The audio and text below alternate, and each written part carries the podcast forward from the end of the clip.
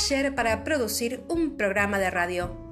Hola, soy Georgina Moncada, cantante, psicóloga, maestra de canto, tallerista y también mamá. Desde que comenzó la pandemia, cuarentena, una de las cosas que me pregunto es qué piensan niñas y niños de esta situación. ¿Cómo se sienten? ¿Cómo viven el cambio de rutina?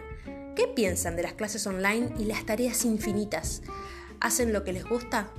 ¿Podrán hablar de sus expectativas, inquietudes y sus sueños? Por eso abro este espacio lúdico para que chicos y chicas puedan expresar lo que sienten, sus pensamientos y reflexiones. ¿Cómo? Haciendo un programa de radio.